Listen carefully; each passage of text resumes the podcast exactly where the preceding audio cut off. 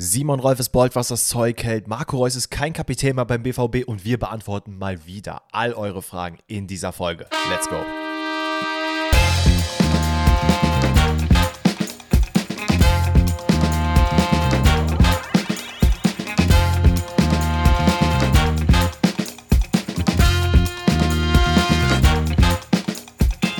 All miteinander, herzlich willkommen zu einer neuen Episode Pfosten rettet. Heute an einem sehr, sehr, sehr, sehr ereignisreichen Tag.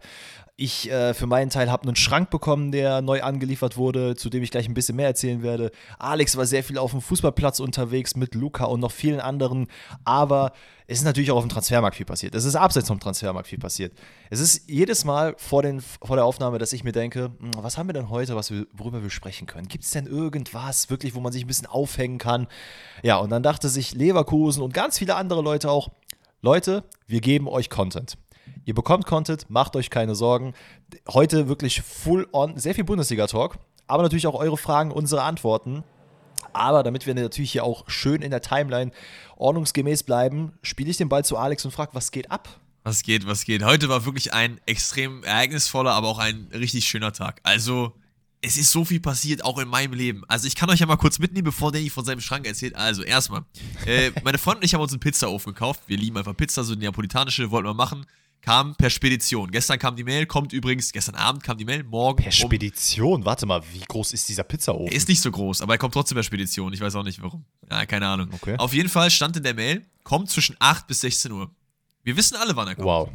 8.10 Uhr klingelt die Tür, der Mann ist da. Ich war gerade erst aufgestanden, so, ne? Gehe ich runter, keiner da. Gucke ich so um die Ecke, ist der so 100 Meter die Straße runter, ne? Stellt er das da so ab, meinte so, ich, geht das so, kannst du das tragen? Ich so, nein das ist halt 40 Kilo schwer. Zehn, dass ich jetzt dieses Riesenpaket da zu meiner äh, Wohnung gekarrt bekomme, aber der war sehr nett. Das war so ein Afrikaner, übel nicer Typ, hat halt so ein bisschen erzählt, dass er sehr Knieschmerzen hat und so hat mir das dann mit hochgetragen. Das war nice. Und dann bin ich von da mit Luca und Armin auf den Fußballplatz gegangen, habe da den ganzen Tag gedreht und ich bin jetzt wieder zu Hause, kurz äh, in die Tür rein, bevor der Podcast losgeht. Und ich habe wieder dieses Gefühl, was man früher hatte. So dieses, du hast den ganzen Tag auf dem Bolzplatz gechillt, deine mhm. Knie sind aufgeschürft, so du hast ein bisschen Blasen, du gehst dann kurz duschen und dann sitzt du einfach frisch geduscht da und denkst dir so, Mann, ist das eigentlich geil so. Also, das war heute mein Tag. Und deswegen freue ich mich jetzt äh, wie Bolle hier auch auf diesen Podcast, weil ja auch so viel passiert ist. Ich habe es natürlich trotzdem ein bisschen mitbekommen. Äh, und ich bin am Start. Was ging jetzt bei dir? Ich bin auf den Schrank gespannt. Was ging da? Aber bevor wir mit dem Schrank loslegen, ich muss mir, du musst noch mal uns ein bisschen abholen. Ja. Also sowohl mich als auch die Zuhörerinnen und Zuhörer was können wir uns in einem Pizzaofen vorstellen? Weil so wie du das jetzt erklärt hast, ist es ja kein riesengroßer Steinofen, den man so bei einer Pizzeria sieht. Und offensichtlich ja auch, wenn er 40 Kilo wiegt, keiner, den du dir so à la Mikrowelle vorstellen kannst, oder? Es ist so ein Hybrid aus sowas. Also er ist, er ist halt sehr, sehr flach. Es ist quasi so ein Ofen, der so ein bisschen breiter ist als ein normaler Ofen, aber halt sehr flach. Und da drin ist halt so ein Pizzastein. Also das ist schon so wie in der Pizzeria, natürlich nicht auf diesem Riesenlevel, weil die haben halt Öfen, die auf 700, 800 Grad hochgehen oder so. Äh, aber es ist so ein mhm. Stein drin. Und du kannst dann richtig, da ist auch so eine Kelle dabei, du kannst dann richtig dann die Pizza auf die Kelle packen, packst die für, weiß ich nicht, zwei, drei Minuten rein, die ist halt dann. Weil der Ofen geht, glaube ich, auf 500 Grad hoch oder so. Also ist ein richtig, richtig nice, nice Ding. Und ganz ehrlich, ich bin auch nicht rich. Ich hätte mir das jetzt niemals geholt, aber meine Eltern haben mir halt gesagt, so, ey, wenn du ausziehst irgendwann mal, dann geben wir dir so ein Ding. Du kannst dir eine Waschmaschine holen oder so, irgendwas, was so um die 400 Euro kostet oder so. Der war jetzt ein bisschen teurer, äh, aber da haben sie halt, halt das halt dazugegeben und dann haben wir uns den deswegen geholt. Aber äh, du bist natürlich herzlich eingeladen gerne mal vorbeizukommen. Bring gerne die Martha mit und wir machen dann eine nice Pizza ab mit selbstbelegter Pizza und so. Wir müssen aber halt erstmal rausfinden, wie das Ganze geht. Ne? Du brauchst ja auch eigenen Teig und allem, alles Mögliche so, ne? Da findet das mal heraus und wir finden irgendwann mal einen Termin dafür. Geil. Ähm, und dann kommen wir mal zu meinem Schrank, denn ich bin wirklich voller Vorfreude gewesen, dass ich heute ein kleines Sideboard bekomme. Also jetzt nichts Übermäßiges, das ist jetzt ungefähr so 80 mal 80 gewesen für meinen Flur. Äh, Habe mich nach sehr, sehr langer Überlegung mal dazu überwunden, mir so einen zu holen. Und es ist ein maßangefertigter gewesen. Das heißt, er war dann, äh, er hat ein bisschen gedauert, bis er angekommen ist. Und ich glaube, ich habe jetzt drei Wochen gewartet. Dann kommt er heute an mit DPD. So. Ich wollte, naja, gut, jetzt habe ich schon so gesagt, eigentlich wollte ich den äh, Lieferanten nicht sagen, aber jetzt können wir auch das Bashing anfangen. Denn ich mach, also ich sehe, wie der Mann den, äh, also hier das, das Lieferauto aufmacht und ich gucke rein und ich denke mir so, oh Junge, das sind zwei große Pakete, die waren nicht gesichert ich will nicht wissen, wie er gefahren ist, weil dementsprechend die Pakete sahen so aus, als hätte er auf jeden Fall eine wilde Fahrt hier hingehabt. Äh, er packt die Dinge aus, ich stelle sie mir in die Wohnung und dachte mir erstmal so, okay, die Kartons sind schon gut zerdeppert. Aber oh, eigentlich, no. wenn man Möbel bestellt, sind die ja recht gut abgesichert. So. Ich mache es auf, voller Vorfreude. Hat richtig Bock gehabt, diesen Schrank aufzubauen. Und es sah soweit auch gut aus. Das Ding bei dem, Schrank, äh, bei dem Schrank ist, du hast halt Paket 1 und Paket 2. Und wenn du Paket 1 aufmachst, dann wirst du wirklich wie in der Anleitung die äh, verschiedenen Teile des Schrankes so nacheinander abarbeiten. Das heißt, oben hast du die ersten, äh, die ersten Teile, dann die zweiten, die dritten und so weiter und so fort. So, das heißt, ich hatte schon basically das Gerüst vom Schrank stehen. Mir hat nur noch oben der Teil gefehlt, den man halt draufstellt. So, dann gucke ich ins Ding rein, ins Paket einfach ein fetter Cut drin. Und ich habe mir so, boah, Digga, ne, hoffentlich ist das nur ein Haar. Sehe ich einfach, das Brett ist komplett zerbrochen. Und ich dachte mir nur so, Digga, was habt ihr damit gemacht? Geht's euch eigentlich noch gut, DPD? Weil das Ding ist, es ist nicht nur bei mir so gewesen, sondern ein Kollege von mir hat sich auch von der Firma einen Schrank bestellt, hatte auch da Macken drin. Und also ich bin mir ziemlich sicher, dass nicht der, der Lieferant gesagt oder beziehungsweise der, äh, die Firma, von der ich den Schrank bestellt habe, gesagt hat, ey, hier machen wir einen Knick rein, hier brechen wir einmal richtig durch, das geben wir dir. Und es wird halt safe im Versandweg wiedergekommen sein, weil, sagen wir so, ich habe unschöne Erfahrungen mit DPD bisher gemacht. Das Gute ist, die Firma war so, ähm, wie nennt sich das denn? Also Kulant. so nett zu mir. Kulant, genau. Und haben gesagt, ey, gar kein Problem, wir schicken dir das Brett neu zu. Problem ist nur, dadurch, dass das Maß angefertigt ist, dauert das natürlich jetzt wieder drei Wochen. Das heißt, ich habe jetzt einen halbfertigen Schrank bei mir stehen. Ei. Und wenn du dir das angucken würdest, hast du einfach, der Schrank sieht perfekt aus aber einfach das Brett, was oben drauf kommt, hat einfach so einen ekelhaften Knick in der Mitte und das sieht komplett scheiße aus. Ja, gut, aber. Jetzt muss ich also, dann drei Wochen einfach so warten. Es wäre aber jetzt viel schlimmer, wenn du der Firma wie geschrieben hast, die wären so, ja, haben wir keine Haftung für, musst du halt mit DPD klären, so. Also so ist es ja viel, viel geiler so. Und äh, ja, natürlich. Wenn du natürlich. einmal drei Wochen warten kannst. Und Danny ist jemand, Danny kann viel, sehr gut warten. Danny ist jemand auch, der könnte so viel ja? Geld verdienen, wie er will. Ja, ist so.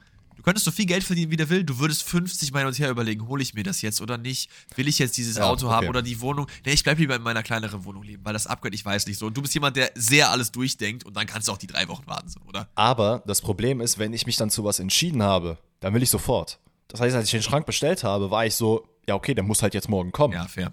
Und als dann stand, der kommt in einem Monat, dachte ich mir so, Digga, geht's noch? Wie könnt ihr denn einen Monat für einen Schrank brauchen? Ja, drei Wochen warten. Wollte Jonas Hofmann auch nicht, denn in drei Wochen ist das Transferfenster zu und dann wäre er noch bei Gladbach gewesen, die Saison beginnt. Da hat er nicht so Bock drauf. Deswegen hat er sich gedacht, ey, ich habe mir eine Ausstiegsklausel in den Vertrag reinschreiben lassen, warum soll ich die nicht auch einfach ziehen oder ziehen lassen, mir jemand durch Leverkusen nehmen. Und der Mann ist nicht mehr bei Gladbach unterwegs und Gladbach bricht die nächste Stütze weg. Also Jonas Hofmann für, ich glaube, 10 Millionen hat er sich reinschreiben lassen in seinen Vertrag, mhm. was für ihn jetzt schon ein okayer Preis ist so. Also, das würde ich gerne mit. Schnapper. Ja, genau, das meine ich ja. Also, es also. ist ein sehr, sehr guter Preis so äh, den da zu holen. Und also, ich glaube, es ist aber halt so, dass das halt so war, dass er die Klausel quasi drin hat, aber er muss halt ja selber ja natürlich auch noch zustimmen, wie das bei jedem Transfer eben auch so ist. Und ich glaube, er hätte halt nicht ja, bei ja, vielen Vereinen halt zugestimmt. So. Und das, das war halt so die Abklärungssache so. Ja, was, was halten wir davon? Ich habe auf Social Media sehr, sehr viel gelesen, ähm, sehr, sehr viele Kommentare aller, ey, was für eine Ratte und so, bla bla bla. Wo ich mir auch so dachte, why? Also, woher kommt das jetzt? Ratte ist jemand, der zum weiß ich nicht, äh, jetzt von Köln nach Gladbach geht, nachdem er letzte Woche gesagt hat, ich liebe Köln so. Das ist vielleicht im Ansatz eine Rate so, aber das jetzt doch eigentlich nicht, oder? Naja, äh, ich kann die Fans schon in gewisser Weise verstehen. Ich meine, ich habe mich bei Guerrero auch aufgelegt, dass, aufgeregt, dass er zu den Bayern gegangen ist. Aber Hofmann hat ja jetzt auch schon, also was heißt Liebesbekenntnis? Leute, wir wissen ganz genau, wenn jemand das Wappen küsst oder sagt, ey, ich liebe den Verein, dann heißt das nicht, dass er den für immer liebt. So, oder beziehungsweise er kann ihn für immer lieben, aber kann auch sagen, ey, ich will auch mal was anderes ausprobieren. Ja, eben, das, das war, sorry, dass ich da nochmal einhake, das verstehe ich halt auch nicht so. Ey, der liebt ja auch Gladbach. So, wenn Marco Reus jetzt geht, dann liebt er doch nicht auf einmal nicht mehr Dortmund, sondern dann, dann Al-Hilal, wo er halt hingeht oder so, sondern er liebt ja immer noch Dortmund. Er geht halt nur nochmal in seinem höheren Alter was Neues ausprobieren. Dann muss einfach anerkennen, dass es das ein guter Step ist, zu Leverkusen zu gehen für Hofmann. Ja, absolut. Ähm, wie gesagt, es ist halt dann ein, also ich habe auch sehr viel gelesen, dass nach, ich glaube, sieben Jahre hat er jetzt da gespielt, so wie, wie es denn sein kann, dass er den Verein verlässt und so, auch Ratte, dies, das, also Leverkusen und Gladbach, da steht ja schon eine Rivalität dahinter. Das stimmt, so ist ja das nicht, stimmt. Ne? Ist jetzt nicht Köln-Gladbach-Niveau, ähm, aber schon auch Derby-mäßig, ja, ja, klar. Ich, ich finde es halt, halt krass, weil das wirklich out of nowhere gekommen ist. Also kein Mensch hat damit gerechnet. Es gab natürlich hier so ein paar Spekulationen, okay, könnte Hofmann gehen, aber eigentlich sah es eher danach aus, dass er bei Gladbach bleiben würde. Ich meine, ihr könnt euch euer, äh, unser Rebuild jetzt anhören. Das müsst ihr wahrscheinlich jetzt nochmal neu aufnehmen, weil, also da ist jetzt nochmal so eine kranke Ecke weggebrochen. Da müsste man, glaube ich, jetzt nochmal zwei, drei Leute nachholen, damit das irgendwie aufgefangen wird wohingegen aber Leverkusen also einen klasse Deal gemacht hat. 10 Millionen. Ich meine, aus Hofmanns Sicht, du hast halt jetzt äh, die, die Möglichkeit, in der Nähe wohnen zu bleiben. Also du wirst vielleicht mal umziehen, wenn überhaupt, aber das wird jetzt, glaube ich, von der Entfernung her sich nicht so viel nehmen. Ähm, er ist jetzt 30. So, er hätte wahrscheinlich die Möglichkeit gehabt, nochmal irgendwo größer hinzugehen. Hat wahrscheinlich, so gehe ich mal davon aus, mit Gladbach äh, dahingehend abgeschlossen, dass er gesagt hat, okay, das wird wahrscheinlich jetzt nichts in den ein, nächsten ein, zwei Jahren, dass ich da nochmal Richtung Europa League Champions League äh, hier schauen kann. Wird er bei Leverkusen auf jeden Fall haben. Und dementsprechend finde ich den Schritt auf jeden Fall nachvollziehbar. Gerade wenn er dann sagt, ey, ich will jetzt komfortabel noch in Deutschland bleiben, aber trotzdem die Möglichkeit haben, ohne jetzt ins allerhöchste Regal zu greifen, zu Bayern, Dortmund, äh, von mir aus auch noch Leipzig, wenn man die dazu zählen will, finde ich schon sehr, sehr krass, muss ich sagen. Absolut. Das Einzige, was ich so sehe, natürlich ist es ein absoluter Schnapper und dafür schaut einem geschenkten Gaul, schaut man nicht ins Maul, so wie der, der äh, Sprichwortaffine Deutsche halt eben sagt. Ähm, natürlich, klar. Aber ich muss sagen, ich finde, er passt jetzt nicht so wie die Faust aufs Auge zu der Leverkusener Taktik eigentlich so. Weißt du, weil wir ja, ja über, über Seoanes System geredet haben und dass er halt viel gerne auch mit, klar, die Flügelspieler defensiv mitarbeiten, das kann er schon, aber er ist halt nicht so der übertrieben schnelle so. Also ich weiß nicht, wo ich ihn da genau sehe, gerade auch, weil ja auf rechts ja auch immer noch Diaby am Start ist zum Beispiel. Also ich würde ihn maybe auf die 10 packen, I don't know. Wie, wie okay, warte mal, aber wie kommst du jetzt auf, wie kommst du auf Seoane jetzt? Ach, Seoane, was laber ich denn hier, Digga? Äh, hier Alonso. Dings. Ja, genau. Alonso-System. Haben wir okay. auch drüber geredet, dass der hat auch gerne mit schnellen Flügelspielern. Sioane ist bei äh, Dings hier, deswegen komme ich darauf. Ist Gladbach. bei Gladbach. Nee, ja. Alles gut. Ähm, also, ich habe mir das mal angeguckt. Jonas Hofmann kann ja theoretisch gesehen auch im Mittelfeld spielen, beziehungsweise so 8er, 10er Position. Da fühlt er sich jetzt nicht komplett wohl, wird aber wahrscheinlich eher so auch als Schienenspieler rechter Flügel eingesetzt. Jetzt hast du es bereits angesprochen, Diaby, der Mann, der ja auch auf der linken Seite spielen kann, wird es dann eher auf der 10 und dann auf der rechten Seite müsste man mal gucken, was man machen kann. Da findet Hofmann schon einen Platz. Ich glaube allerdings, und vielleicht liege ich falsch, aber ich könnte mir vorstellen, dass die äh, Geschichte um Frimpong vielleicht noch mal ein bisschen heißer wird und dass man dann dafür gesagt hat, okay, ey, wir haben jetzt hier zwei Spieler, die wir theoretisch gesehen auf der rechten Bahn die ganze Zeit äh, rumlaufen lassen können, weil das kann Hofmann ja auch, hat es bei der deutschen Nationalmannschaft auch schon gemacht, hat es bei Gladbach auch gemacht, man hat jetzt aus Leverkusener Sicht auch Arthur geholt, ein äh, Talent aus, ich weiß gar nicht, ob es Brasilien oder Argentinien, ich glaube Brasilien, ähm, hat dann jetzt quasi zwei Rechtsverteidiger für die Position. Ich kann mir schon vorstellen, dass man mit Frimpong dann nochmal sagen würde, ey, mal gucken, wenn wir jetzt hier nochmal ein Angebot bekommen, würden wir jetzt nicht komplett abgeneigt sein, da mal äh, Ja zu sagen. Ey, aber auch wenn nicht, glaube ich schon, dass das da vorne ganz gut klappen kann. Wie gesagt, jetzt nicht so, wie du sagst, auf seiner krassen Position, dass er da rechte Flügelseite komplett ab und out, äh, runterläuft. Ich gucke mal gerade, was die letzte Aufstellung war gegen Bochum, das 3-0, was man äh, verloren hat. Stabil. Da hat man mit einem 4-1-2-2-1 gespielt, beziehungsweise 4-3-3, das ist leichter gesagt. Ähm, da hatten wir Amiri und Adli auf der 8 und links Diaby und rechts Würz und vorne Asmun. Ich kann mir schon vorstellen, dass man das nochmal umstellen würde und dass du dann auf der rechten Position schon jemanden hast mit äh, Hofmann, der da seinen Platz findet und Würz dann eher in der Mitte tendieren wird. Ja, absolut. Und man darf auch nicht vergessen, dass Jonas Hofmann auch eigentlich der, der alleinige Grund war, mit warum Gladbach nicht so krass nach unten gerutscht ist, wie sie eben gerutscht sind. So, der hat so viel gescored, so viel vorbereitet, aber auch selber teilweise Tore gemacht. Und der ist einfach jemand, der underrated ist in Deutschland. Das ist, da, da stehe ich auf jeden Fall bei. Und der ist variabel so. Ähm, ich sehe halt nicht den 1 zu 1 Fit, aber du hast ja gerade selber gesagt, so, ey, der kann halt viele verschiedene Sachen so und deswegen ich, muss man auf jeden Fall mitnehmen als Leverkusen. Ob er jetzt Frimpong geht oder nicht, ich äh, Hofmann ist ein guter Deal. Und ein guter Deal, finde ich, ist auch Granit Xhaka, der jetzt fix zu Leverkusen ja. gewechselt ist. Äh, Simon Ballfist tütet den nächsten Deal ein. Also kranker Typ. Ähm, war jetzt, man muss dazu sagen, das ist jetzt nicht äh, krasse Breaking News wie jetzt bei Hofmann, wo es ja wirklich aus dem, aus dem Nichts wirklich kam, ähm, sondern man hat jetzt schon seit Wochen irgendwie da so ein bisschen dran rumgebaggert. Dann hieß es mal, ey, vielleicht auch nochmal, was weiß ich, woanders hin für Jacka. Dann doch Leverkusen ist wieder in der Pole Position. Und jetzt ist der Deal halt endlich durch. Ähm, aber ich finde es sehr, sehr geil. Es ist jemand, der äh, viel kämpft, jemand, den ich sehr, sehr high rate eigentlich so, der auch mal so ein bisschen über die Stränge natürlich schlägt, so. Aber das ist ja genau das, was viele Leute in der Bundesliga sehen wollen. Die wollen ja Typen und Jacka ist ein Typ.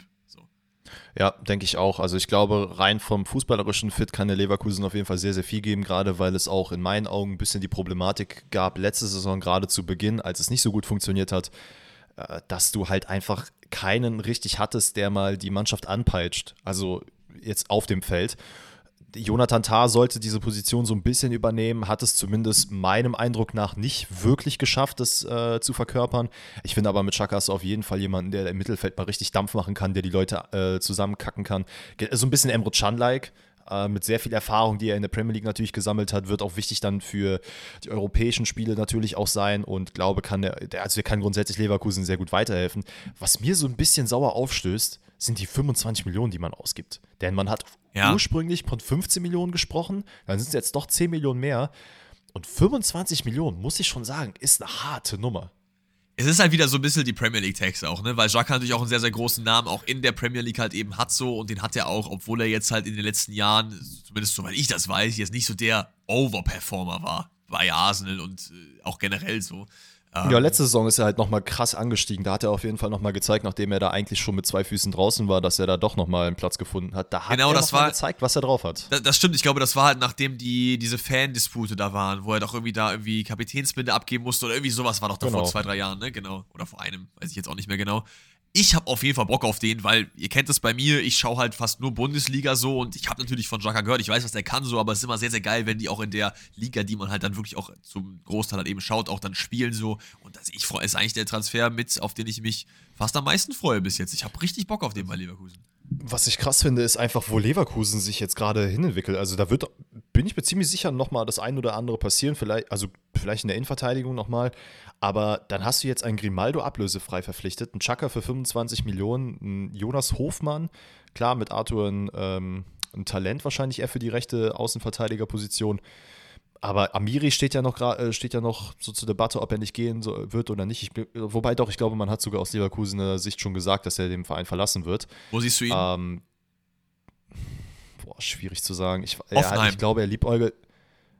Ja, könnte ich mir auch vorstellen. Als Ersatz glaube, für Baumgartner mit Italien, oder? Ja, das könnte natürlich auch sein. Ne? Aber Amiri bei Hoffenheim hat ja gut funktioniert, soweit ich weiß. Und als Ersatz für Baumgartner, der ja weg ist, da ist ja eine Riesenlücke. Ich weiß nicht, wurden die irgendwie schon gefüllt? Nee, ne? Also so. Nee, bisher nicht wirklich, wirklich. Ne? Deswegen. Ähm, aber Amiri ey, ist auch so jemand zum Beispiel, über den wir ja nochmal kurz reden können, ist auch jemand, der ist so auch gefühlt das ewige Talent. Der hat immer mal wieder so dieses, der zeigt mal wieder so, was er kann, aber nie so kompletter Durchbruch. Und gerade bei Leverkusen ist halt eine Nummer zu groß anscheinend gewesen für ihn so. Ja, maybe. Wobei er hat halt, also gerade auch jetzt unter Xavi Alonso hat man auf jeden Fall nochmal gesehen, dass ja. er ja ein bisschen für das einstehen kann, was man ihm zugesprochen hat und hat auf jeden Fall Performance gezeigt. Aber wie du sagst, es ist halt trotzdem immer mal wieder dieser bittere Beigeschmack. Okay, irgendwie kommt da noch was, kommt da nichts, wird er dem Ganzen gerecht oder nicht? Aber grundsätzlich bin ich mal sehr äh, interessiert, was bei Leverkusen noch abgeht, denn es steht ja auch gerade im Raum, dass unser Boy äh, Bakker wohl zu Atalanta Bergamo wechseln soll. Finde ich, find ich krass. Ähm, bin ich mal gespannt, ob man das wirklich macht, weil dann finde ich auf der linken Linksverteidigerposition. Ah, nee, wobei, man hat ja noch. Ähm, wie heißt er denn noch gleich? Zingraven ist auch noch. Ähm, ist der nicht auch weg? Zingraven. Ich guck gerade. Ich glaube, der sollte doch auch weg, oder? Also ich meine, der ist noch da, aber ich kann mir auch nicht auch gut vorstellen, dass der auch nochmal geht. Da war doch irgendwie, war nicht irgendwie Bremen im Gespräch oder so, irgendwie sowas. Ich sehe ihn jetzt aber auf jeden Fall auch nicht im Kader gerade. Also kann sein, dass er auf ist, jeden Fall schon. Ist er auch nicht mehr, ah, weil. Doch, es ist, ist, ablösefrei. Er ablösefrei. ist äh, vereinslos jetzt gerade. Ja. Genau. Deswegen ja, brauchst du dann auf jeden Fall noch jemanden. Holen. Aber halt dann, ja. weiß ich nicht, irgendwen für die zweite Garde. So. Viele, wahrscheinlich wie immer jetzt Derek Köhn einfach eingeschmissen, so, weil er gefühlt überall auf links jetzt kommt. ja, das stimmt. Ähm, wo machen wir weiter? Wir machen, glaube ich, mit Barbaros Bülter weiter. Denn ja. äh, diese Geschichte hat sich jetzt auch in den letzten Wochen ein bisschen gezogen. Hat jetzt endlich ein Ende gefunden, denn Marius Bülter wechselt für also einige Medienberichte sagen 3 Millionen, einige 3 Millionen plus Millionen Bonus und 4 Millionen, was auch immer. Irgendwo dazwischen wird sein wechselt er fest zu Hoffenheim. Ist, glaube ich, für Schalke ganz gut, denn man hat sich wahrscheinlich gedacht, ey, wenn er bleibt, ist umso geiler. Wenn nicht, ist es aber absolut nicht schlimm, weil wir halt jetzt schon auf den Positionen ganz gut nachgebessert haben. Man bekommt halt diese drei Millionen, die man jetzt super gut reinvestieren kann. Ich glaube, Schalke grundsätzlich also hat eigentlich ein sehr, oder macht gerade eine sehr, sehr gute Arbeit auf dem Transfermarkt. Ähm, aktuell werden es, glaube ich, am Montag, ich glaube, es war am Montag schon angesprochen, dass ja Kulibali noch im Gespräch ist, vielleicht für die Außen, der ablösefrei wäre, fände ich super interessant, fände ich auch richtig, richtig geil für Schalke. Auf der Innenverteidigerposition müsste man dann eventuell noch was holen, aber ich glaube, Schalke wird auf jeden Fall für die zweite Liga gut, gut gewappnet sein und klar, aus Bilder wird man schon ein bisschen schmerzhaft vermissen, aber für ihn ein verständlicher Schritt nach vorne. Absolut, ich, das ist halt für mich der Mainpunkt. Ich finde, für ihn ist es halt geil. Also, ich fand, wenn du so eine Saison spielst, wie er gespielt hat, mit so Zaubermomenten, wie mit seinem Hackentor und auch generell einfach eine von Kampf geprägte Saison, wirklich eine der Figuren bei Schalke, die versucht haben, diesen Verein halt eben noch in der Bundesliga zu halten, so und damit hat er sich verdient, in der Bundesliga weiter kicken zu können. So klar wäre die Storyline super cool gewesen, er geht runter mit Schalke und verhilft ihm wieder zum Aufstieg und ist dann zurück in der Bundesliga, so, aber ich glaube, der Mann hat auch noch schon noch ein paar Ambitionen. Ich weiß jetzt nicht genau, wie alt er ist, aber ich würde jetzt mal so schätzen, äh, weil die Mitte, Ende 20 so um den Dreh. Ich habe keinen Plan, wie alt ist der Mann? Äh, wir Warte, lass mal gerade parallel nachgucken. Marius Bülter ist 30 Jahre alt schon. Oh, 30 Jahre. Ich hätte so 27, 28 gesagt. Ja, gut. Dann nehme ich das vielleicht zurück. Aber trotzdem, ey, der ist im besten Fußballeralter. Hoffenheim passt eigentlich ziemlich, ziemlich gut. Ähm, ja, ist, ist das ein Transfer für Hoffenheim, der Hoffenheim weg vom Abstiegskampf fällt, ist die Frage. Also rein, dass du halt jemanden bekommst, der bissig ist und auch da, ich meine, das wird, glaube ich, bei jedem Transfer sein, den wir halt feiern, dass da jemand kommt, der ein bisschen Attitüde hat, der halt bissig ist, der Bock hat kann ich mir schon vorstellen, dass es hilft. Ähm, ich gucke mal gerade, ich habe jetzt auch mal die ähm, Aufstellung vom letzten Spiel genommen. Da hat man mit einem 3-5-2 gespielt gegen Stuttgart. Mit einer Doppelspitze zwischen Bebu, äh, mit Bebu und Baumgartner. Ähm, wenn man diese Doppelspitze beibehält, dann findet Bülter da auf jeden Fall einen super Platz. Dann hast du jemanden, den du da auch oben mal anspielen kannst. Bibu kann da von mir aus seine Tricksereien machen, wenn er die hinbekommt. No front. Und äh, Kramaric auch. Also ich glaube, du kannst da sehr gut ähm, rotieren und hast da eine, wie soll ich sagen, Backup be äh, bekommen. Weil ich glaube nicht, dass man jetzt für Baumgartner einen 1 zu 1 Ersatz finden wird. Ähm, ja. Egal wie viel Geld man da jetzt auch zur Verfügung hat. Deswegen finde ich es grundsätzlich für Hoffenheim in Ordnung, dass man sich da auch nochmal ja, in der zweiten Reihe ein bisschen verstärkt. Nee, nee, absolut. Ich bin, bin gespannt, was er da, was er da reißen wird. Und wir werden das nicht das letzte von Marius Bülter gesehen haben, hundertprozentig. So, dann haben wir jetzt, glaube ich, Bundesliga-mäßig, doch wir haben noch Thiago Tomasch, der jetzt fix bei Wolfsburg vorgestellt wurde, richtig? Mhm, das ist richtig. Das habe ich gerade auch eben komplett falsch äh, verwechselt. Ich dachte kurz bei Stuttgart von Wolfsburg, aber es ist ja andersrum. Und du hast ja auch eben Mamouche gesagt, wir haben alles heute wieder durcheinander geworfen. Ja, Wolfsburg macht auch einen guten Job auf dem Transfermarkt, oder? Also ich finde, das ist auch ein, das ist auch ein Deal. Der, der, hat mir bei Stuttgart sehr, sehr gut gefallen. Ist halt so ein kleiner, bissiger Terrier so, der auch mal vorne irgendwie so äh, ein bisschen durchbrechen kann. Aber Abschluss kann man noch dran arbeiten, weil ich, also so wie ich das jetzt bei Stuttgart in Erinnerung habe, hat er sich in viele gute Positionen begeben, aber die nicht wirklich gut genutzt so. Aber heißt ja, ja nicht, dass Nico Kovac da ihn nochmal ein bisschen transformieren kann, maybe, ne? Ja, absolut. Ähm, klar, aus Wolfsburger Sicht ist es gut. Ich hätte ihn persönlich gerne woanders gesehen. Er wird ja dann, er war ja bei Stuttgart nur ausgeliehen und wird dann jetzt quasi Stimmt. von Sporting ja, Lissabon direkt fest verpflichtet.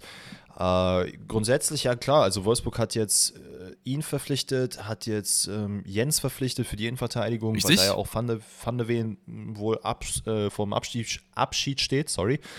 Ähm, ja, ich bin gespannt, wo es mit Wolfsburg hingeht. Ich habe immer noch so ein bisschen das Gefühl oder das Bauchmurmeln, dass da nicht wirklich viel in, in der nächsten Saison passieren wird. Aber ey, ich lasse mich auch eines Besseren belehren. Von daher, was, und damit machen wir jetzt äh, den Abschluss der Bundesliga, denn das wird auch der Abschluss von unseren Rebuilds sein. Denn unser Schweizer Taschenmesser Skiri ist jetzt fest bei Frankfurt und das heißt, wir können keine Rebuilds mehr machen, denn alle Mannschaften, die auf der 6 jemanden brauchen, ja, die müssen sich halt jemand anderen suchen und einen zweiten Skiri gibt es nicht. Denn dieser Mann ist jetzt einfach fest bei Frankfurt. Ja, ist geil. Wir haben es ja schon in Rebuilds beide drin gehabt. Warum der gut zu Frankfurt passt, haben wir zu Genüge drüber geredet. Deswegen äh, brauchen wir, glaube ich, jetzt nicht das nochmal groß irgendwie diskutieren. Ist, es ist sehr schön, dass das endlich auch geklappt hat und brauchen uns aber auch nicht so sehr auf die Schulter klopfen, dass wir ihn irgendwie zu Frankfurt geredet haben, weil das war schon relativ klar, hat sich eben angebahnt und jetzt ist es finally durch und damit machen wir dann die Bundesliga zu. Und zu welchem Troublemaker gehen wir denn zuerst? Mbappé, würde ich sagen. Oder komm, na, frühstücken wir das einmal ab, weil das ist ja auch ein bisschen, okay, hat ja was hat was mit Transfer zu tun und da möchte Danny gerne, glaube ich, was zu sagen. Ne? Ach, Kinders, Kinders, wo, wo, soll ich, wo soll ich anfangen? Also, pass auf, wir machen es wir machen's wie folgt. Äh, unser netter Herr äh, hier, Perez, ne, der Präsident von Real Madrid, hatte ja eigentlich gesagt, diesen, äh, dieses Jahr machen wir keine Transfers mehr. So. Ja. Das ist der letzte gewesen für den Sturm, wir machen nichts mehr und zack, gibt man 20 Millionen für Ada äh, Güler aus damit leiten wir so ein bisschen ins Mbappé-Thema ein, denn äh, da müssen wir uns auf die Schulter klopfen, denn wir haben den Mann schon in unserer Werder Bremen-Karriere auf das äh, stimmt, äh, FIFA ja, das stimmt. sehr früh erkannt und haben sein Potenzial gesehen und der Mann kann auf jeden Fall anwachsen. Hat auf jeden Fall das Potenzial, wird so ein bisschen als der zweite Ösi gehandelt. Ähm, ja, aber 20 Millionen, sehr, sehr viel Geld. Von Fenerbahce kommt er.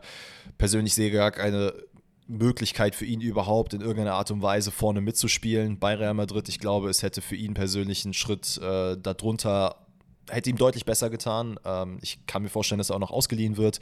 Aber was ich damit sagen will, ist. Szenario. Das per. Ja. Laie zu Borussia Dortmund. Das kann, mir gut, das kann ich mir gut vorstellen. Weil Reus wird ja ein bisschen zurücktreten, so. I don't know, fände ich geil. Ja, ja, vielleicht. Aber ob es das die Lösung ist, weiß ich nicht. Wo würdest du ihn denn ausleihen hin? Hast du jetzt eine spontane Idee? Würdest du gerne eine Stufe drunter gehen? Vielleicht auch, ja, ne? Ja, tendenziell schon. Also von mir aus auch sowas wie äh, mit Oedegaard damals dann irgendwo Richtung Real Sociedad, irgendwie solche Mannschaften, dass er auch in der Liga ja. vielleicht ein bisschen Fuß fassen kann. Aber ey, man wird sehen. Äh, was ich eigentlich, weswegen ich damit eingeleitet habe, ist der Grund, dass scheinbar Aussagen im Fußball absolut gar keine Relevanz mehr haben, egal ob sie zu Fans geäußert werden oder in den öffentlichen Medien. Denn ähm, ja, offensichtlich hat man doch mal Transfers getan aus Real Madrid und Real Madrid, ne, Mbappé, da wissen wir, das ist eine Love Story seit 100 Jahren.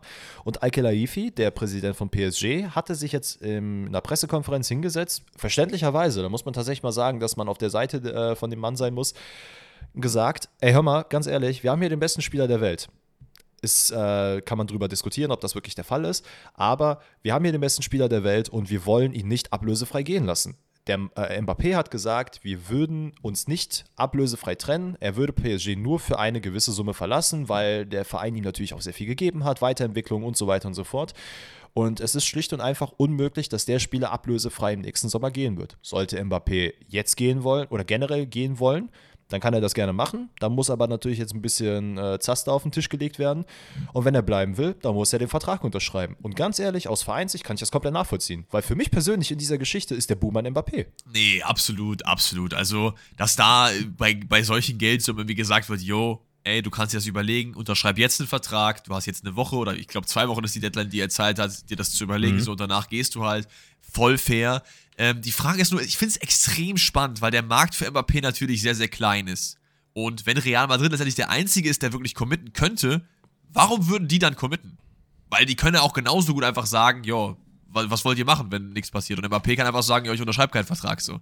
Also PSG ist nicht in so der besten Situation so, weil es halt nicht so viele Leute gibt, die sich das dann leisten können so. Ich weiß, es war auch mal Liverpool im Gespräch, dass die jetzt da irgendwie 250 Millionen in die Hand nehmen wollen. Nee, Digga, das wird nicht passieren. Wahrscheinlich, ich weiß auch nicht, woher die Zahl auf einmal dann kommt, kein Plan. Ähm, aber ich sehe es irgendwie so ein bisschen so, als wäre Real Madrid der einzige ernstzunehmende Kandidat und das ist natürlich für Real eine sehr, sehr gute Position zu sein. Natürlich, du, also du hast komplett recht wie du sagst, die können jetzt einfach sagen, ja, ey, komm jetzt, dann zahlen wir aber nur Summe XY. Und das wird keine 200 Millionen sein, da werden die ja schön dumm, weil die können ja, wie du sagst, einfach Füße hochlegen und Mbappé, mach mal, spiel dann noch dein Jahr, spiel es nicht. PSG muss entscheiden, was sie mit. Und das wird PSG auch nicht machen. Klar, die können sagen, ey, wir setzen dich auf die Tribüne, aber was ist das dann bitte für eine eklige Geschichte, wenn der dann jetzt noch ein Jahr dann in Paris hängt, von mir aus dann auf dem Trainingsgelände der zweiten Mannschaft oder sonst irgendwo trainieren kann, sich ein bisschen fit hält und dann hast du den vermeintlich besten Spieler auf dem Planeten einfach für ein Jahr auf der Tribüne sitzen, weil man einfach trotzig ist und sagt, nö, das wollen wir nicht. Wie gesagt, zu einem gewissen Grad verständlich, aber muss ich ehrlich sagen, auch absolut Kacke von Mbappé weil dann geh nicht in die Öffentlichkeit, kommunizier, kommunizier es nicht so, klär das alles und, äh, hinter verschlossener Tür, sag dem Verein, ey, ich will nicht verlängern, da, angeblich soll das ja auch schon von Anfang an bekannt gewesen sein, aber irgendwie, keine Ahnung, da widerspricht sich so, so vieles. Und ich bin sehr gespannt, weil sollte er nächstes Jahr wechseln und zu Real Madrid ablösefrei gehen, dann die gerade von dir genannte Summe von 240 Millionen soll ja sein angeblich gefordertes Handgeld sein, was ja einfach gestört ist. Also da kann Tyram aber mal ganz kleine Brötchen packen mit seinen 10 Millionen bei Inter. Äh, 240 Millionen Handgeld. Digga, wo sind wir denn hier? Ja, also, also wie gesagt, der Kreis der Clubs, die sich das leisten können, ist halt extrem, extrem klein und ja, ich, also, ich finde es auch mittlerweile irgendwie.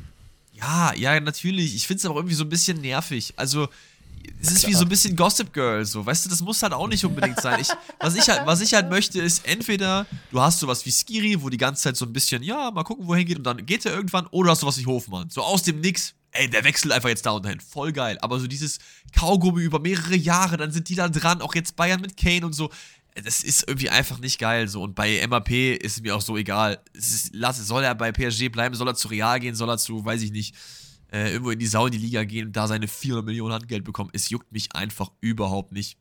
Fertig. Ja, kann ich verstehen. Lass uns mal die Geschichte zu Ende machen, denn wir haben noch zwei kleine andere Sachen, ähm, also zumindest auf meiner Agenda, nämlich FC Chelsea. Ähm, wir hatten den Rebuild schon gemacht. Aber yes. da könnt ihr gerne aber trotzdem mal nochmal reinhören, der ist sehr interessant. Aber äh, man hat jetzt Mason Mount fest verkauft. Der Mann hat sich sehr emotional nach 18 Jahren bei Chelsea verabschiedet. äh, wechselt zu Manchester United, wie gesagt, für 70 Millionen. Und der nächste Mann, der sich auch emotional verabschiedet hat, nämlich kurz vor der Podcastaufnahme, ist Aspilicueta.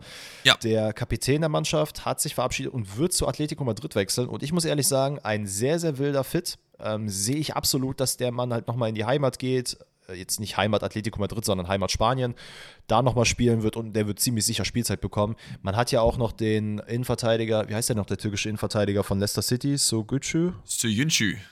Ja, ähm, der ist ja auch zu Atletico Madrid gewechselt. Also Atletico, Atletico tut viel daran, äh, ja, ihre Buspark-Taktik auf jeden Fall nochmal ein bisschen krasser zu stärken.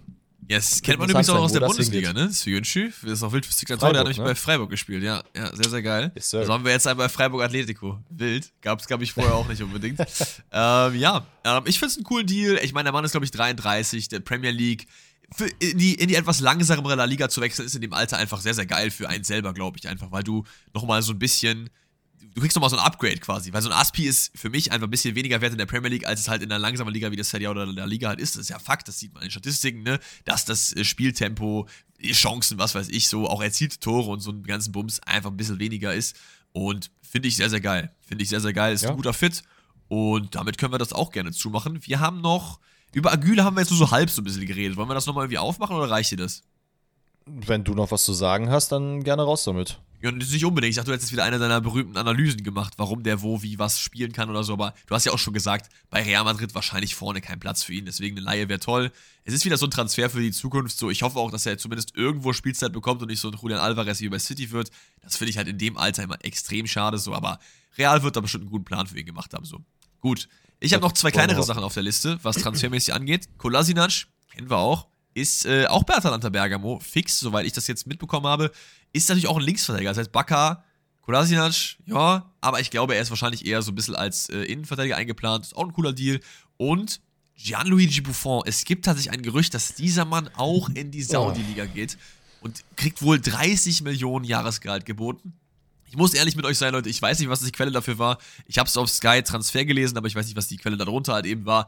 Ich finde es schon extrem unrealistisch. Der Mann ist 45 Jahre alt, aber wenn das wirklich passiert, was geht denn ab? Was geht bitte ab? 30 Millionen Jahresgehalt. Beim Zweijahresvertrag sind 60 Millionen. Das ist der, das ist der doppelte Rekordtransfer bei Borussia Dortmund. Was ist das denn? Also, äh, sorry, aber das ist wirklich so es ist mittlerweile so krank. Jeder und seine Mom geht einfach in die Saudi-Liga. Es ist, es ist mittlerweile, ich finde es einfach nervig. Firmino ist ja jetzt auch fix. Mir geht es gar nicht darum, dass sie halt in die saudi-arabische Liga wechseln. Also, das kann von mir aus auch die chinesische, die japanische, die australische oder sonst was sein. Mich, mich kotzt es einfach an, dass einfach jetzt wirklich bei jedem du, es ist einfach dummes Geld beschmeiße. Du schmeißt den mit Geld ab, alles klar, ich komme. Du schmeißt den mit Geld ab, ach, du willst auch nicht kommen? Ja, warte mal, ich hole mal noch kurz einen Sack Geld und schmeiß den über und alles klar, ich komme. Ob die Leute das machen oder nicht, es ist mir persönlich komplett egal. Also sollen die von mir aus dahin wechseln. Mich kotzt es einfach wirklich nur an, dass es bei jedem Spieler und alle zwei Minuten hast du irgendeinen neuen Spieler, der da, gekommen, äh, der da kommt. Und du weißt ja, diese Spieler werden nicht verpflichtet aufgrund ihrer Leistung, sondern einfach nur ihres Namens. Also bei vielen zumindest. Buffon, ganz ehrlich, ja, der Mann, der bringt immer noch super Leistung in der zweiten. Ich glaube, Zweitliga zockt er, ne, in Italien. Ja. Aber ich weiß auch ähm, nicht, ist er ist der da der, der erste Keeper so? Ich glaube fast nicht so. Doch, doch. Also ich habe zumindest letztens ein Highlight-Video gesehen, da hat er auf jeden Fall nochmal Paraden gezeigt, da sah er aus, als wäre er 20. Geil. Ich meine auch, dass er der erste Keeper da ist. Ey, ganz ehrlich, wenn er da hinwechseln wird, der wird da auch immer noch Leistung zeigen, aber man holt ihn wegen dem Namen. Da wird jetzt nichts gerade, also, oh, da ist jemand, der, der kann uns nochmal richtig voranbringen.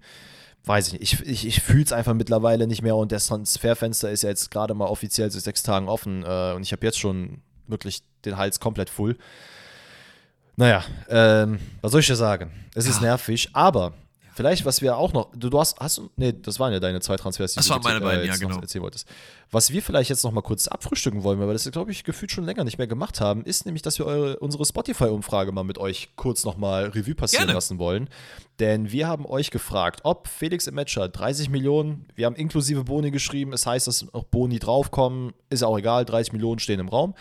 Ähm, was ihr denn davon haltet? Und 16% der Leute, die mitgemacht haben, sagen, ey, top, kann auf jeden Fall einschlagen. 16%? Und das ist geisteskrank 16%, wenig. Knapp 50% sagen, kann, muss aber nicht. Ähm, das sind wahrscheinlich die Leute, die dann auch eher sagen, oh, ja, ist ganz okay rein sportlich gesehen, aber da gibt es mehrere Faktoren, die jetzt nicht so richtig geil sind. Ja, und die restlichen 35% sagen, ey, Viel zu teuer, ist nicht gut, sollte auf jeden Fall kein Transfer sein, mit dem man arbeitet. Äh, ich bin nach wie vor sehr, sehr unschlüssig, was ich davon halten soll. Fernab also du wärst auch so ein Dior-Typ gewesen. Also wie gesagt, rein sportlich gesehen kann man machen, nicht für 30 Millionen, viel zu teuer. Ähm, aber was diese ganze andere Geschichte angeht, meine, da haben wir am Montag sehr viel drüber gesprochen. Ich persönlich bin immer noch der Meinung, ey, von mir aus gibt dem Jungen noch eine zweite Chance, gerade wenn er jünger ist und äh, irgendwann mal heranwachsen kann und dann realisiert, was er für einen Schluss gemacht hat. Aber 30 Millionen, das tut ihm halt auch nicht gut. Das, das kommt ja auch noch hinzu. Ne? Also, wenn du dafür 30 Millionen zu Borussia Dortmund wechselst, du hast es ja am Montag auch angesprochen, da spielst du mit Aller, Schürle und sonst was äh, in, einer, in einer Liga rum. Und da sind jetzt nicht unbedingt die äh, wildesten Sachen rausgekommen, ne? wenn man bei solchen Transfersummen ist. Das ist richtig. Ich überlege gerade, wer sonst noch extrem viel kostet bei Dortmund. Dembele, gut, der ist natürlich richtig gut eingeschlagen. Und halt, Hummels. ich glaube, hum Hummels war auch nicht so billig, Rückkehr, ne? Das war Hummels aber auch war auch so um die Richtung 30 Millionen. Ja, das wären jetzt so die Top-Transfers wahrscheinlich. Ja, also mal abwarten. Wir haben viel drüber geredet, so. Ähm, ich glaube, der letzte Satz dazu ist einfach, wir schauen auf die Saison und werden dann am Ende noch mal drüber reden. Vielleicht ist er der Breakout-Star der Saison, der wird eine krasse Saison spielen oder nicht. Wir sehen es dann. Und damit würde ich yes. sagen, haben wir den Transfer-Talk für heute abgeschlossen und gehen rüber zu dem QA. Powered by Dennis Schmitz der immer sehr, sehr schön die Spotify-Fragen reinstellt. Das mache nicht ich, das macht der Dennis, da kann er auch ein bisschen Props für bekommen. So. Und habt ihr, und auch in meiner Story, sehr, sehr wild, viele, viele nice Fragen eingesendet. Wir haben uns wieder die besten rausgepickt. Ich glaube, es sind 1, 2, 3, 4, 5, 6, 7, 8 Stück, über die wir jetzt reden. Und die allererste QA-Frage, Leute, kommt von mir. Ist das denn ein Zufall? Die kommt aber von mir selber. Hat nämlich keiner nachgefragt, aber ich habe Bock, mit Danny drüber zu reden, weil es ein Thema ist, was eigentlich eher an ihn geht und nicht an mich, weil ich dazu nicht so eine krasse Meinung haben kann. Und zwar, die Frage von Alex kommt: sagt, wem gibst du die Kapitänsbinde von Dortmund jetzt, wo Marco Reus nicht mehr Dortmund-Kapitän ist? Für die, die es mitbekommen haben, Marco Reus hat jetzt in einem Video gestern, heute, ich weiß gar nicht, was der Zeitpunkt heute. war, äh, heute, ne, genau, gesagt, dass er sich im Sommer irgendwie hingesetzt hat, schön Margarita, Füße hoch und gedacht, Mensch, Dortmund, ich liebe diesen Club, aber vielleicht wäre es besser, wenn in der kommenden Saison jemand anders die Kapitänsbinde trägt und hat ein tolles Video gemacht. Die Fans haben es gut aufgenommen, was ich auch total in Ordnung finde. So, Marco Reus weiß halt selber so, dass er halt nicht mehr der Marco Reus wie vor drei, vier Jahren, weil wer ist noch derselbe wie vor drei, vier Jahren, wenn er ja halt Ende 30, Mitte 30 ist so. Ähm, aber ich finde es sehr, sehr cool. Die Frage an dich ist jetzt, wem gibst du die Binde? Weil es gibt echt einige Kandidaten bei Dortmund. Ja, äh, vielleicht kurz meine Meinung zu dem Abgang generell. Ich meine, wir hatten in der letzten Saison schon sehr, sehr intensiv darüber gesprochen, dass Marco Reus wahrscheinlich nicht das beste die beste Person ist, um die Kapitänsbinde ja. zu tragen. Nichtsdestotrotz muss man natürlich auch sagen, der Mann hat die jetzt fünf Jahre getragen, äh, in, allen Ehren und der wird auch äh, wirklich in den Geschichtsbüchern vom BVB drinne stehen, keine Frage, absolute Legende vom BVB. Von daher erstmal Hut ab dafür. Wahrscheinlich sogar muss die, ehrlich, die BVB-Legende, so, oder? Also vielleicht so Zork und so dem Dreh natürlich, aber ich würde schon mal ja, auf, jeden Fall auf diesen Olymp heben. Das kann man auf jeden Fall machen, keine Frage. Äh, ich muss ehrlich sagen, als ich das Video gesehen habe, war ich ein bisschen geschockt, weil ich dachte, Digga, der beendet doch jetzt nicht seine Karriere, ne? Der war doch gestern noch beim Leistungstest, also Zehner, wenn er jetzt einfach seine Karriere beendet, weil das so ein bisschen das Szenario hatte und ich habe das Video gesehen, bevor ich die Meldung über den Kicker bekommen habe. Deswegen war ich so ein bisschen, hä, warte, was geht jetzt ab gerade? Muss sagen, war ein bisschen sad, weil, ich meine, Leute, ihr kennt es selber, ne? wenn, wenn ihr euch die ganze Zeit über irgendwas beschwert und sagt, oh, das muss geändert werden, das muss geändert werden, das muss gehen, das muss gehen, und plötzlich ist diese Sache nicht mehr da oder die ist beendet, dann seid ihr im ersten Moment so, oh, krass, okay, das ist ja jetzt wirklich vorbei. Das ist irgendwie ja. jetzt komisch. Und das gleiche war halt bei mir gerade, als ich das mit Reus mitbekommen habe. Ähm, nichtsdestotrotz finde ich die Entscheidung von ihm aus richtig. Ähm, Finde ich dann gut, dass er auch sagt, ey, ich mache jetzt auch mein wahrscheinlich letztes Jahr bei Borussia Dortmund. Ich habe ja jetzt schon dieses Jahr gekämpft, ob ich noch ein Jahr dranhängen soll. Ich komme jetzt in ein gewisses Alter. Ich will noch, keine Ahnung, von mir aus als zweiter, dritter, vierter Kapitän sein, aber ich will eigentlich diese neue Ära einleiten. Finde ich sehr, sehr ähm, nobel von ihm auch, also sehr, sehr geiler Move. Und ja, wer kriegt sie jetzt? Hummels kriegt sie auf keinen Fall. Gehe ich nicht davon aus, der kann vielleicht auch zweiter, dritter Kapitän sein. Aktuell stehen ja äh, im Raum Nico Schlotterbeck, äh, Gregor Kobel, Emre Can, Julian Brandt und Niklas Süle. Und ja. äh, ich muss ehrlich sagen, die Person, die ich da am ehesten sehe, ist eigentlich Gregor Kobel. Also ich muss sagen, jetzt wo du deine Meinung schon gesagt hast, die einzige Person, die ich da sehe, ist Gregor Kobel. Also okay. von den anderen fühle ich, da, fühl ich da einfach keinen so. Ne? Wen hast du noch genannt? Emre Can, okay. Das ist für mich so ein Co-Kapitän, sage ich dir ganz ehrlich, weil du brauchst ja, wenn ja. du einen Keeper äh, als Kapitän hast, immer noch einen auf der, äh, der so die Sachen im Mittelfeld halt organisiert und so. Dann war noch, wen hast du gesagt? Schlotterbeck?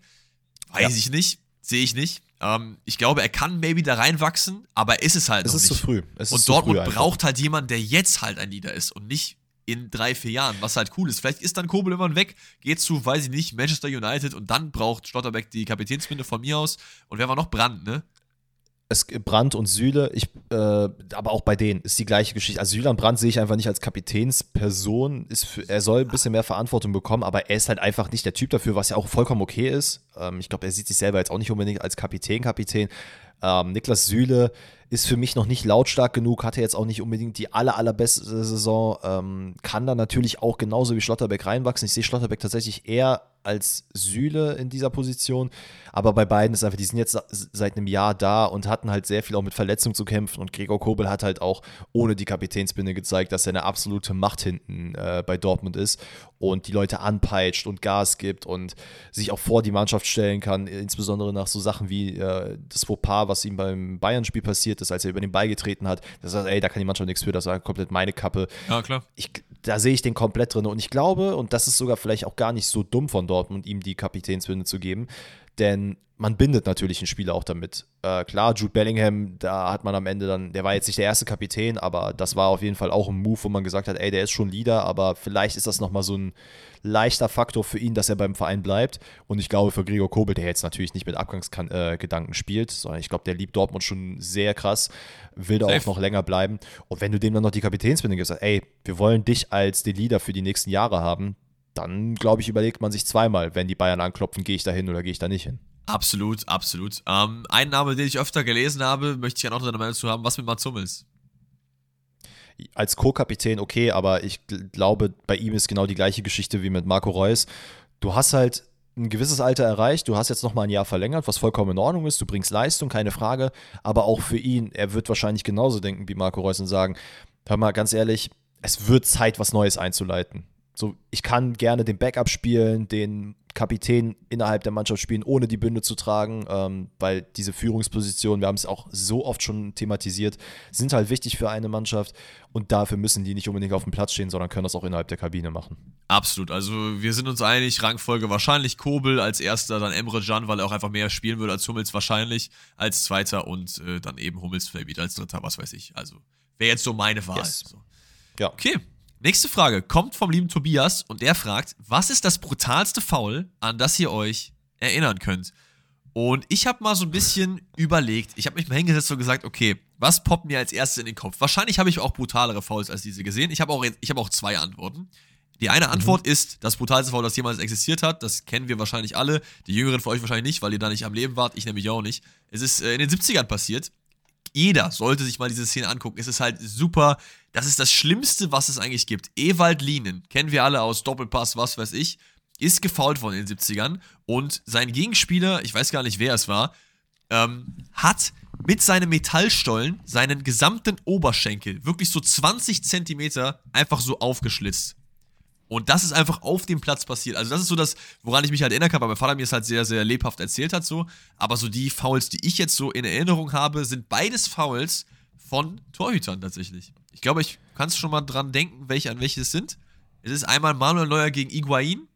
Das fand ich schon ziemlich. Okay, krass, dass mies. das bei dir so weit oben steht. Aber äh, mein erster Call ist Alex Nübel gegen Mijat Gasinovic. Ich weiß nicht, ob du dich noch dran erinnerst. Das ist diese Szene gewesen, wo er bei Schalke gegen Frankfurt gespielt hat, wo er aus dem Kasten kam und dann irgendwie so den Fuß hochgerissen hat und mit der offenen Sohle volle Kanne mit ähm, im Karate-Kick gegen Gasinovics Oberkörper, der nach so einen riesen Abdruck hier hatte. So. Das ist so mein äh, Call, den ich jetzt als erstes im Kopf bekommen habe. Natürlich wird es auch krassere Sachen geben, wo dann irgendwelche Kreuzbandrisse irgendwie passiert sind oder so, aber das waren Krass, so zwei. Ich finde es ich find's crazy, dass du einfach die, die ich im Kopf habe, überhaupt nicht erwähnt hast. Welche hast du im Kopf? Also, Vielleicht habe ich auch gleich auf dem Schirm so. Also einmal äh, der Zusammenprall von Peter Tschech, ähm, wo er sich einen Schädelbasisbruch geholt hat. Das war per se jetzt kein bewusstes Foul, aber es war halt am Ende ein Foulspiel, weswegen er auch dann am Ende den Helm getragen hat. Ja, ja, safe, aber das ist ja zum Beispiel keins, was ich halt gesehen habe, so. Also die, die, die ja. Nübel- und ja, Dings-Antworten sind. In den 70ern ja auch nicht. Nee, aber das war die Ach so, okay, okay. Ja, okay. Verstehst du, wie ich meine? Um, ähm, also mir ja, fällt ja, da sonst nee, keins gut, ein, was ich wirklich live gesehen habe, wo ich dachte, oh fuck, was geht da ab? Okay, da habe ich dann auch noch ein großes Fragezeichen, nee, zwei große Fragezeichen bei dir. Okay. Dann, was auch, was ich nicht gesehen habe, ist Roy Keane und äh, Haalands Papa. Safe.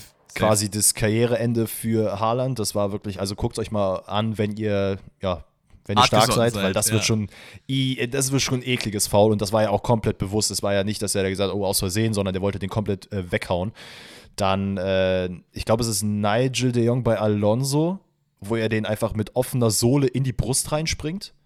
Ja, das ist Erinnerst ja so dann ähnlich wie, ähnlich wie Nübel oder so, aber das habe ich auch nicht gesehen, ja. Okay, krass, hast du das nicht gesehen? War das nicht sogar WM-Finale?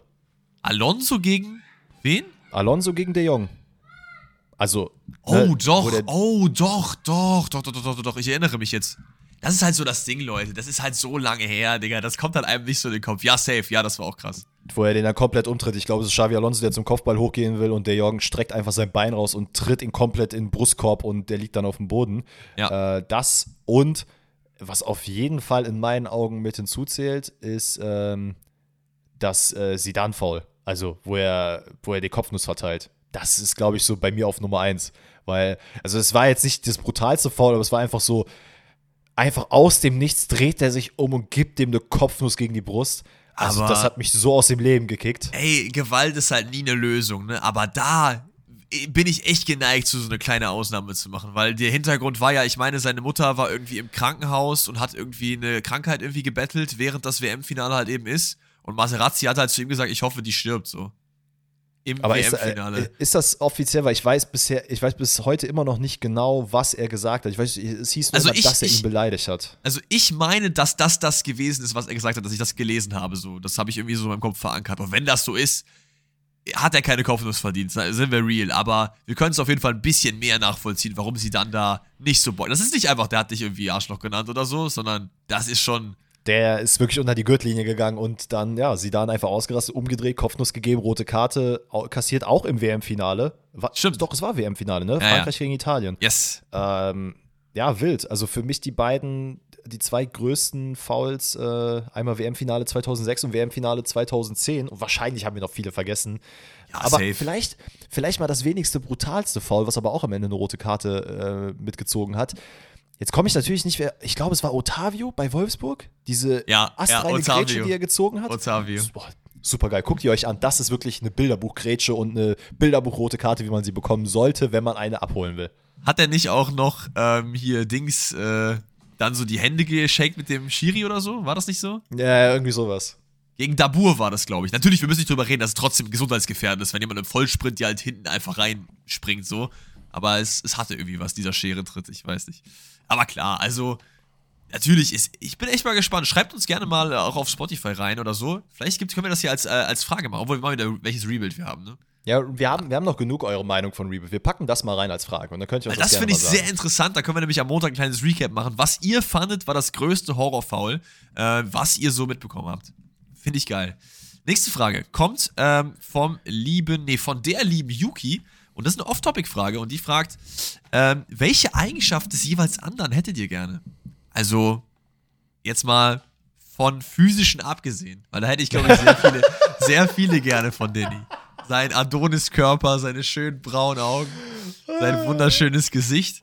Ähm, Gibt es viele Sachen, aber ich glaube, ich, ich weiß nicht, ob das das richtige Wort ist, aber so Zielstrebigkeit so ein bisschen. Weil Danny ist jemand, er fängt an was an, dann überlegt er sich, okay, wie mache ich das, setzt sich hin, geht das dann von A bis Z durch, zieht es aber auch komplett durch und am Ende ist es fertig und es ist immer gut.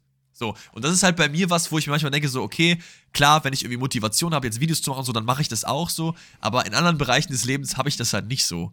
Weißt du? Und das hätte ich manchmal gern, dass ich einfach auch sage, so, okay, ich muss jetzt eigentlich das und das und das machen, das und so und da, da gucke ich, wie das geht und dann ziehe ich das komplett durch, so, das hat einfach Dennis, das ist, wird er auch immer behalten, so diese Also erstmal äh, äh, dick, dicken Kuss für die ganzen Komplimente. Ich bin sli slightly rot geworden, das war auch slightly unangenehm oh. für mich oh. gerade. Ja, das ist auch um, safe. Ich habe jetzt auch nicht so Bock auf die Retoure, ehrlich gesagt, aber okay. Ich, ich halte es wirklich kurz und knapp, weil das ja, ist so das, womit ich eigentlich, äh, woran ich instant, äh, instinktiv gedacht habe, ist einfach deine Ruhe. Ja. Weil Alex, ihr müsst wissen, halt Alex, der macht sich keinen Stress. Der Mann weiß ganz genau, wie er sich zur Ruhe halten soll. Er weiß ganz genau, wann er sich eine Pause setzen kann, wann er seinen Kopf abschalten kann. Und ich bin persönlich eine Person, äh, Alex hat es gerade gesagt, der sehr ehrgeizig ist und versucht halt sehr viele Sachen zu beenden und oftmals einfach die Ruhe dabei äh, nicht behält, sondern sich Gedanken macht, der dann fünfmal darüber nachdenkt, äh, sich dann überlegt, okay, was hat die andere Person gedacht? Ist es jetzt so cool? Äh, äh, ne? Also hunderttausend Sachen hinterfrage ich. Und ich hätte unglaublich gerne einfach die Ruhe und Gelassenheit zu sagen, ey, ganz ehrlich, das Thema kann ich jetzt auch einfach mal kurz beenden. Ist doch scheißegal, was damit passiert. Ich kümmere mich auch mal morgen darum. Und das ist auch vollkommen okay. Ja, das ist, das ist eine sehr, sehr nette Antwort. Ich würde auch sagen, Ruhe ist auch eine meiner sehr, sehr guten Eigenschaften, würde ich sagen. Also ich reg mich auch generell einfach über sehr, sehr wenig Sachen auf. Also das Einzige, wo ich wirklich richtig sauer werde, ist, wenn Internet nicht geht und ich gerade was zu tun habe. So, das, das geht halt gar nicht. Aber ich würde jetzt dann nicht irgendwie, keine Ahnung, äh, äh, was aus dem Fenster werfen oder so. Ne? Also keine Ahnung. Aber sonst, ja, ich nehme es mit. Finde ich gut. Finde ich sehr, sehr äh, nice. Nächste Frage. Und damit gehen wir wieder zurück in den Fußballkosmos. Kommt von Pete. Und Pete fragt, was macht eurer Meinung nach einen GOAT aus? Also GOAT, für die, die es nicht wissen, Greatest of All Time, also die besten aller Zeiten. Äh, ist es für euch nur das rein Fußballerische? Ist es für dich nur das rein Fußballerische, Danny? Mm, nee, aber es, also wenn man wirklich über GOAT-Status redet und jetzt nicht so inflationär, wie wir das teilweise nutzen, dann würde ich schon behaupten, dass halt sehr viel sportlich mit hinzugezogen werden muss. Aber für mich ist halt nochmal so dieses, ja, also, zum, also so Puyol ist zum Beispiel auch, könnte Goat-Status erreichen, aber dafür hat mir zum Beispiel die Leistung ein bisschen gefehlt. Aber das, dieser Sportsmann ist einfach richtig, richtig geil bei dem. Du meinst, die Leistung ähm. hat dir gefehlt, hat er nicht genug Titel gewonnen? EM, WM, EM. nee, aber es ist halt, das ist auch ein bisschen das Blöde er ist halt auch Verteidiger und ja. oftmals werden halt die Goats als die Offensivspieler gehandelt. Äh, das ist ja beim Ballon d'Or und bei anderen Awards ist das ja genau die gleiche Geschichte. Äh, will ich mich gar nicht von, von entschuldigen oder rausziehen, sondern ich denke auch direkt an Offensivspieler. Äh, für mich persönlich wer zum Beispiel auch in gewisser Weise ein Goat sein könnte irgendwann mal, wenn dann halt auch noch die Leistung richtig krass zunimmt, wäre halt Markus Rashford zum Beispiel. Denn das, was der Mann zum Beispiel neben dem Platz macht, ist für mich auch ein sehr, sehr großer Faktor. Und wenn du am Ende ein richtig krank solider Sportsmann bist. Wirklich, du musst dich jetzt nichts irgendwie, keine du hast jetzt keine Kacke gebaut mit irgendwelchen Sponsoren oder sonst was. Das kann natürlich alles passieren. Aber wenn du die Leistung auf den Platz bringst, dann bist du für mich, dann hast du für mich Goat-Status erreicht. Absolut. Ich glaube, es ist halt bei der Frage immer sehr, sehr wichtig, ob du halt so die allgemeine Definition halt einfach nimmst oder halt die persönliche. Weil persönlich sind für mich Messi und Ronaldo halt keine Goats. Wenn ich jetzt aber von oben drauf schaue auf den Sport, dann weiß ich auch, dass es die besten Fußballspieler sind, die es halt jemals gab. Aber für mich wenn ich jetzt meine Goats, meine Goat 11 aufstellen würde, wären die halt nicht drin. Weil für mich haben die halt menschlich neben dem Platz halt versagt. Also wer sich halt als Messi, äh, als äh, Figur für Katar hinstellt, so, du hast so eine Reichweite, mach das halt einfach nicht so. Du brauchst es nicht so. Und das ist mhm. für mich auch wichtig, genau wie du auch gesagt hast, so. Aber wenn man jetzt diese allgemeinere Goal-Bewertung nimmt, dann ist es eigentlich nur das fußballerische plus halt Titel. Weil wir müssen nicht drüber reden, ja, der krasseste Fußballer, der keinen Titel gewinnt, wird halt niemals ein Goat sein, so. Weil Messi und Ronaldo sind halt auf dem Platz die wildesten, haben aber auch einfach so krass viele Titel in ihrer Trophäensammlung, dass die es halt einfach irgendwie äh, auch abdecken können, so. Und deswegen sind das halt die beiden, über die man halt immer redet, so in dieser Debatte, so. Ich finde aber auch, dass, ähm, man diese Debatte auch so ein bisschen öffnen muss. Also klar, wir wissen alle, keiner ist auf deren Level. Aber ich finde es auch schön, wenn andere Leute als Goats bezeichnet werden. Irgendwie, weiß ich nicht, irgendwelche Keeper, Verteidiger, andere Mittelfeldspieler, so, weil das, diesen Club so krass elitär zu halten, das ist eigentlich ein bisschen schade, finde ich jetzt persönlich also, so. Was halt, was halt hinzukommt ist, und ich glaube, da kann man die Definition des MVPs mal hinzuziehen, das hatten wir ja schon mal äh, hier definiert. Der MVP in der NBA oder auch in anderen Sportarten wird ja eigentlich an Leuten vergeben, die ihrer Mannschaft das meiste gegeben haben oder die quasi so der Faktor der Mannschaft sind. Es ist theoretisch gesehen, ist es sogar egal, ob du am Ende die Meisterschaft oder sonst was gewinnst. Aber wenn du es jetzt schaffen würdest, beispielsweise mit, ähm, keine Ahnung, Heidenheim in der letzten Saison aus der ersten, äh, aus der zweiten Liga in die erste aufzusteigen und dann diese Saison ähm, als Zweiter zu enden und das geht immer so weiter und du bist halt hinten in Verteidigung, bist eine absolute Macht, bist der absolute Leader und dir äh, also der Verantwortliche dafür, dass du am Ende so eine Leistung gebracht hast, dass dein Verein so stark gewachsen ist, dann hast du für mich auch Gold-Status erreicht. Ja, klar. Ähm, das ist natürlich, man muss es, glaube ich, in gewissen Bubbles einfach sehen. Rein vom sportlichen Umfang, wie du es gesagt hast, ist es absolut Leistung, weil darum geht es halt. Michael Jordan war halt auch jetzt nicht unbedingt die krasseste Person neben dem Platz und hat auch sehr viel äh, ja. ja. Negatives gemacht. Am Ende ist er trotzdem der Goat, einer der Goats, weil er einfach Leistung auf den Platz gebracht hat und äh, damals die Chicago Bulls einfach wirklich zu einer anderen Elite-Truppe gemacht hat. Genauso kann man auch über LeBron James zum Beispiel da als Alternative darüber reden, weil der Mann es auch geschafft hat, in jedem Verein, in dem er war, einfach der Beste zu sein. Absolut. Fußballerisch wissen natürlich, wer die Goats sind, aber ich finde es auch ganz cool, wenn man mal auf die Vereine schaut. Wie du halt meinst, ey, wenn du halt bei Heidenheim das machst, was du gesagt hast, dann bist du halt der Goat bei Heidenheim. Und wie das halt bei Marco Reus zum Beispiel, finde ich bei, ja. bei Dortmund durchaus, da ist fair ist, ihn da auch als Goat zu bezeichnen. Es kommt immer darauf an, wie du es halt definierst. So, das ist, glaube ich, meine, meine übergeordnete Antwort. Nächste Frage kommt vom lieben Moritz und er fragt, wie ist eigentlich eure Meinung zur neuen Absetzregel, die jetzt getestet werden soll?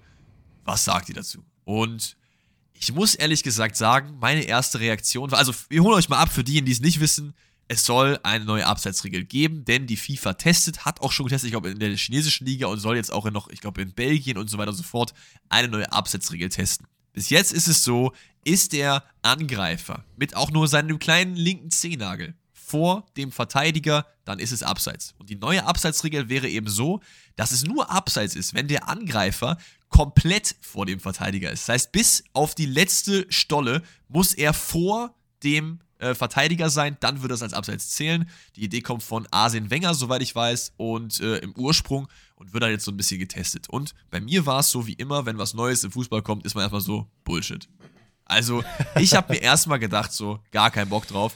Und ich muss auch ehrlich gesagt sagen, ich bin immer noch nicht komplett hooked. Ich müsste es halt mal sehen. Ich bin aber trotzdem ein Freund davon, sich erstmal hinzusetzen und sich anzuschauen. Und am Ende kann man ja dann sagen, wie es halt einem funktioniert, wie es halt einem für ein gutes oder eben nicht so. Wie beim VR halt auch. Klar kann man viel drüber reden, über irgendwelche Änderungen, aber du siehst halt erst, wie geil die sind, wenn die halt auch passieren. Und vielleicht auch so statistikmäßig, bevor jetzt Danny seine Antwort gibt, ähm, 50% der wegen Abseits zurückgenommenen Tore also jedes zweite Tor, was per Abseits zurückgenommen wurde, würde unter der neuen Regel gelten. Das ist schon viel. Das ist schon mhm. sehr, sehr viel. Wie findest du es? Ja, es ist, ähm, boah, ich, ich, ich finde es schwierig. Ich kann mich damit irgendwie nicht so richtig anfreunden. Ich versuche die ganze Zeit in meinem Kopf eine Lösung zu finden, die so ein bisschen beide Seiten abholt, weil ich finde es nicht verkehrt, wenn der, der Fuß im Abseits ist und nicht der gesamte Körper, dann würde das Tor ja quasi nach der neuen Regel würde ja gelten. Ja. Aber du hast ja schon einen gewissen Vorteil dadurch, dass du halt mit einem Fuß schon weiter vorne stehst. Du hast mehr Antritt, mehr keine Ahnung was. Ähm, das ist ja schon ganz bewusst so gewählt, diese Abseitsregelung. Natürlich auch, dass da jetzt nicht jeder vorne stehen bleibt oder sonst was. Das war ja die, äh, der Ursprungsgedanke ich versuche irgendwo im Kopf, wie gesagt, eine Lösung zu finden, wo man sagen kann, ey, so viel und so viel Prozent des Körperanteils müsste da sein, weil ganz ehrlich, wir haben jetzt mittlerweile so eine kranke Technik, das müsste man auf jeden Fall messen können. Da heißt es aber auch so, ja, am Ende ist das ein Prozent weniger gewesen, das kann nicht so genau sein. Aber dann von mir aus, dass man sagt, weiß ich nicht, äh, so viel und so viel Zentimeter oder keine Ahnung was. Es ist natürlich alles sehr, sehr schwer, weil dann kannst du es nicht generalisieren, weil dann hat der eine Spieler 20 cm Fuß, der eine hat nur 10 cm Fuß ja. äh, und zieht sich daraus seinen Vorteil. Weswegen ich halt sagen würde, klar, es gibt dann eigentlich nur ganz oder gar nicht und dann würde ich lieber sagen, ey, gib halt alle, also gib halt keine dieser Tore, lass halt alles abseits sein, weil das faktisch gesehen auch so okay ist. Meinst du, die Regel geht auch so ein bisschen, weil es ja auch von der FIFA natürlich mit initiiert ist, so ein bisschen dahin, ey, mach den Fußball noch ein bisschen schneller, bisschen spannender, weil einfach mehr Tore dadurch fallen, so, weil äh, mehr Offensivaktionen äh, durchgelassen werden und so. Weil ich glaube zumindest, dass, und deswegen finde ich es auch nicht so geil, ähm, dass so der Hintergrund auch hinter der Sache ist, dass man halt sagt, ey, dadurch haben wir halt einfach viel mehr Tore, das macht den Fußball attraktiver, finde ich halt nicht so weiß nicht, wie es bei dir ist. Ja, nee, also in dem Sinne macht es ihn attraktiver, weil wir dann halt keine 20 Minuten VR-Einschaltung wieder haben. Äh, ich glaube, das ja, aber hast du halt ja trotzdem. Aber das hast du, das, das ist ja, das ist ja der größte Mythos. Du hast es ja trotzdem, weil egal, wo du die Grenze setzt, die Grenze muss ja kontrolliert werden. Und dann wirst du genau dieselben Sachen haben. Ist der Stollen jetzt noch auf der Höhe mit dem Dings oder nicht? Das ist ja nicht anders. Das würde da genauso sein. Ja, gut, das müsste man dann natürlich ja, ja, wobei du kannst ja schon deutlicher erkennen, ist diese Person jetzt komplett vorne und dann, aber da ist genau die gleiche Geschichte nur andersherum. Da müsste man ja, wie du sagst, mit dem Stollen, der dürfte dann zum Beispiel nicht mit hinzuzählen, sondern der ja. gesamte Oberkörper ist ja schon drüber und so. Das ist genau wie eigentlich die Ballregelung. Du kannst ja auch am Ball sagen, ist er, wenn er, keine Ahnung, wenn er noch zwei Millimeter auf der Linie ist, dann zählt das nicht und so weiter und so, vor, äh, so fort da, ich finde, es ist so, so schwierig, diese Regelung irgendwie für alle Leute attraktiv zu machen. Und ich kann schon nachvollziehen, wo dein Gedanke herkommt. Und muss ehrlich sagen, ich finde den gar nicht so unabwegig. Und wenn das wirklich der Hintergrund ist, ja, dann ganz ehrlich, dann lass es bleiben, weil dadurch, wie gesagt, wird der Fußball jetzt nicht unbedingt attraktiver. Wenn du mir sagst, am Ende der VAR wird dadurch entlastet und es kommt mir Spielfluss rein, bla bla bla, okay. Aber es ist halt auch, glaube ich, Gewöhnungssache. Das heißt, wenn wir jetzt sagen, ey, das ist Kacke und in zwei Jahren reden wir darüber, als wäre es wahrscheinlich nie anders gewesen. Ja, einfach gar nicht mit Abseits spielen, einfach lassen. Also ja, das wäre Kacke. Ja, na klar, das wäre absolut Müll. Da würden die einfach alle nur hin, äh, einen hinstellen, langer, langer Hafer. Und dann müsste der, dann, dann würde Van Dijk hinten bleiben und halt, weil die Mansukic oder so bewachen, das spielt gar nicht mehr, ne? Äh, hier Kalajdzic bewachen oder so, weil die ganze Zeit nur lange Bälle kommen, weil der einfach am Fünfer die ganze Zeit chillt. So, das muss ja auch nicht sein. Ja, also ja. vor allen Dingen finde ich halt persönlich, und wir haben ja schon mal so ein bisschen über Regeländerungen geredet, die wir halt in der Fußballwelt gerne hätten, so. Es gibt so viele geilere andere Baustellen, an denen man arbeiten müsste. Warum daran? So. Also arbeite lieber am VR an sich, anstatt an der Abseitsregel, so, weil die, finde ich, hat jetzt nicht einen Touch-Up gebraucht. So. Aber naja, wir gucken mal, was in den kommenden äh, Jahren da so passiert. Es wird eh noch ein bisschen dauern, bis das, wenn es denn überhaupt kommt, in irgendeiner Profiliga, äh, die jetzt, weiß ich nicht, äh, sehr viel Spotlight auf sich zieht, Bundesliga, Premier League, was auch immer, irgendwie wirklich dann kommt. Vielleicht ist es auch geil, vielleicht, wenn wir in einem Jahr hier sitzen und sagen, ey, was waren wir nur für Dullis und haben das verschrien, aber vielleicht ist es auch gar nicht so schlecht. Okay, yes. dann haben wir jetzt noch zwei, drei Fragen haben wir noch. Und eine, die noch so ein bisschen größer ist, deswegen nehmen wir die mal gerade vorweg. Die kommt vom lieben Ludovico. Und Ludovico hat die Frage jetzt, glaube ich, vor anderthalb Wochen eingeschickt, nur, sorry, von meiner Seite, ich habe es einfach überlesen letztes Mal. Wir haben QA gemacht und am Ende stand die Frage noch da, die Folge war abgedreht. Und ich dachte mir so, ja, eigentlich wollte ich darüber reden und Danny auch. Und die Frage von Ludovico geht so ein bisschen in Richtung Mobbing. Denn Ludovico fragt, was ist eure Meinung zu Mobbing, weil man einen falschen, in Anführungszeichen, Club mag. Und das mag jetzt für viele von euch gar nicht irgendwie so äh, Alltagsrealität sein, so, weil die meisten von euch wahrscheinlich keinen Anführungszeichen, falschen Anführungszeichen Ende Club mögen.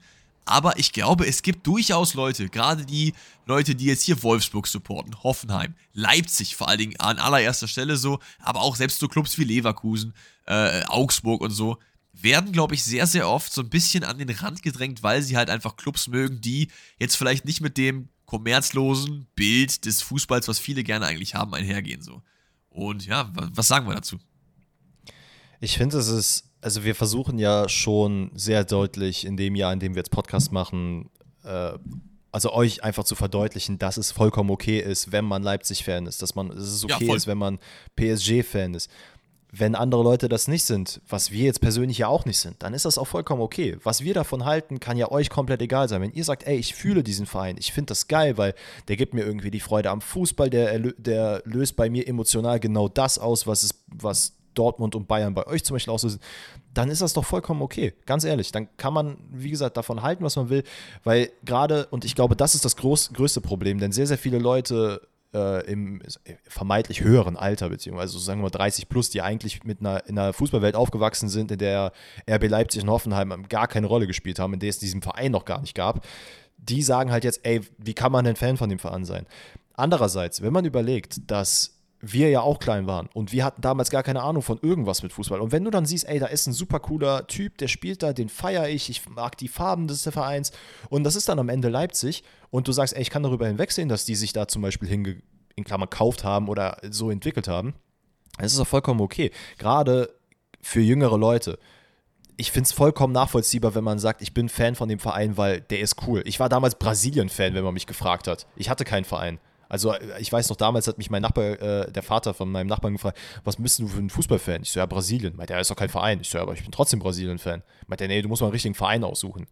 Ich finde so, auch wie man Fan definiert, das endet halt auch einfach bei einem selber. Also, Klar. wenn ich jetzt sage, für mich, ey, für mich ist Leipzig einfach ein Konstrukt, was ich halt nicht geil finde, dann endet das aber bei mir und meiner Meinung mit dem Club und nicht bei anderen. Also, ich verstehe auch gar nicht, warum es so oft im Fußball so der Fall ist, dass man die eigene Fansicht, also was ist Fan und was ist nicht Fan, auf andere so projizieren will. Also wenn doch jemand sagt, ich mache das so und so und so und so, dann ist es doch voll in Ordnung so. Klar gibt es Argumente, die man halt dann für und wieder halt haben kann, aber lass doch die Leute machen, was die wollen. So. Also wenn jetzt jemand sagt, Familienvater wohnt in Leipzig, ich hab Bock ab und zu mal Bundesliga zu gucken, das ist halt cheap, Stadion ist immer ein Platz frei so. Ich bin jetzt Leipzig-Fan, go ahead, macht es doch. Nicht jeder muss sich mit Kommerz und dies und das äh, äh, abgeben und wir leben auch im Kapitalismus. Also von Kommerzfreiheit ist der Fußball auf jeden Fall nicht geprägt. Auch wenn in der mhm. Bundesliga immer noch durch 50 plus 1 und so äh, diese ganzen Regeln entstanden sind. Klar, Leipzig macht Sachen auf einem anderen Niveau, manche anderen Vereine auch. Aber wir müssen uns auch nichts vormachen. Wir leben trotzdem in einer kapitalistischen Gesellschaft und vieles läuft halt nicht geil so.